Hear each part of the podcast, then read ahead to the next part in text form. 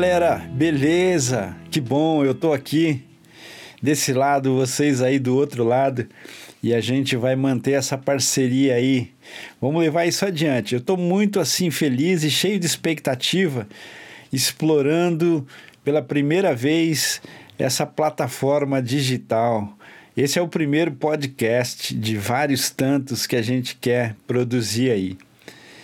E, e eu queria que é, as nossas reflexões, as, as, nossas conversas fossem muito assim produtivas. O desejo do meu coração é, é, é dar subsídio, é de alguma maneira, sabe assim, é, produzir alguma coisa que sirva para você refletir, aprofundar, sair da zona de conforto. E, e é isso. E hoje, o primeiro podcast, eu queria falar sobre infernos. eu sei que é um tema assim estranho é, para começar, né? Logo de partida, mas eu acho que é isso. Você acredita no inferno? Você acha que existe o inferno? A tradição cristã, desde muito cedo, é, começou a produzir alguns rastros conceituais a respeito do inferno. Isso foi é, se tornando mais agudo, mais grave na Idade Média, quando a igreja tinha uma, uma, uma dominação total né, do Ocidente. E a ideia do inferno é essa ideia que causa medo, né? Mas mais do, do que pensar no inferno é a gente pensar num ser que produz esse inferno.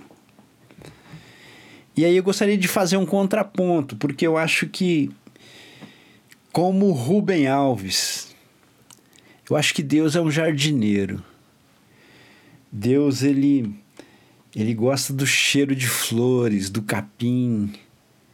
Deus, Deus gosta de ver a joaninha Sabe aquele, aquele bichinho de asas pintadinho, que tem aquelas pintas nas costas? Eu acho que Deus gosta de joaninhas. Eu acho que Deus gosta dos pássaros que cantam. Eu acho que Deus curte o cheiro que o jardim produz, a sonoridade desse jardim, a melodia, as cores. Eu acho que Deus gosta de jardim. Tanto é que a narrativa bíblica começa com jardim, lá em Gênesis, né? é muito bacana pensar isso. O jardim é essa experiência com a natureza mais bonita, mais profunda, a natureza mais verdadeira então eu diria que Deus é um jardineiro, não um torturador.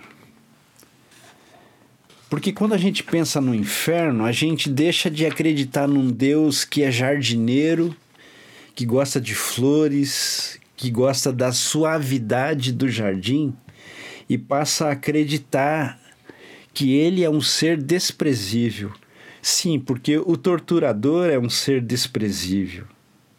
Pensar em Deus e em alguém que, que não se comove com o sofrimento dos outros e que em muitos momentos chega a sentir prazer vendo os torturados gritar de dor. Cara, isso é terrível. Você pensar que Deus é um torturador.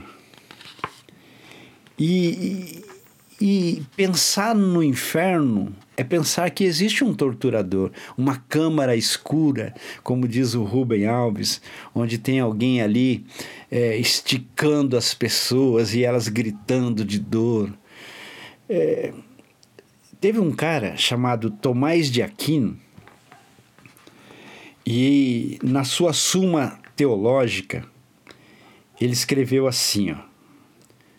Os bem-aventurados no reino dos céus verão as punições dos perdidos, a fim de que a sua felicidade seja mais deleitosa ainda. Cara, que doentio isso. E esse Tomás de Aquino foi um grande intelectual da igreja. Ele é um cara que faz a divisão das águas teológicas. Tomás de Aquino é um cara importante. Você que me ouve, que, que lê teologia, que gosta de teologia, você sabe o que eu estou dizendo. Mas eu não gosto desse, disso, cara. Eu acho que não é isso. Eu acho que não tem é, é, essa expressão é, no reino de amor, no jardim de Deus. Essa coisa de olhar para o outro e ver o sofrimento e se alegrar é coisa de gente doente, coisa de gente sádica. E é isso que Tomás de Aquino está insinuando aqui. Eu não acredito nisso. Eu não acredito que existe um Deus que é torturador e, e, e, e, desprezível e que compactua com essa prática. Eu acredito que Deus é um jardineiro que planta flores, que rega flores, que produz suavidade. Mas eu acredito em infernos não no inferno. Eu acredito em infernos. Eu acho que a gente pode ir construindo como seres humanos e construindo infernos nos nossos corações, infernos existenciais sabe, pesos existenciais que a gente carrega no peito, no coração e na alma, e isso vai se tornando uma nuvem densa, incontrolável, pesada. Isso pode ser um, um, um dos infernos que a gente que a gente dorme e amanhece nele. Esse, esses infernos, sim, eu acho que é possível, né? Porque a gente vai numa sociedade como a nossa, que vai desprezando o outro, que vai se, se, se fazendo único na vida. Parece que não existe mais ninguém dos lados, na frente ou atrás.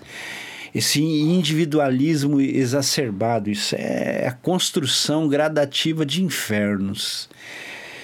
E eu acho que a gente pode ir saindo deles com, com com, com, outra, com outras possibilidades que a própria vida nos oferece. Mas isso é uma conversa para um outro podcast. Vamos ficar com essa conversa pensando em infernos. Quais são os seus infernos? Como é que eles foram construídos? Como é que eles foram elaborados? Como é que você vive diante deles ou dentro deles? Infernos existenciais. Não tem a ver com Deus tem a ver com o jeito com que a gente vai pela vida. Eu queria que você pensasse sobre isso e te, já te agradecer por estar aí do outro lado ouvindo e, e, e, te desafiar a, a, no próximo você também ficar com esse coração paciente comigo. Vamos nessa? Até mais. A gente se vê por aí no próximo podcast. Um abração.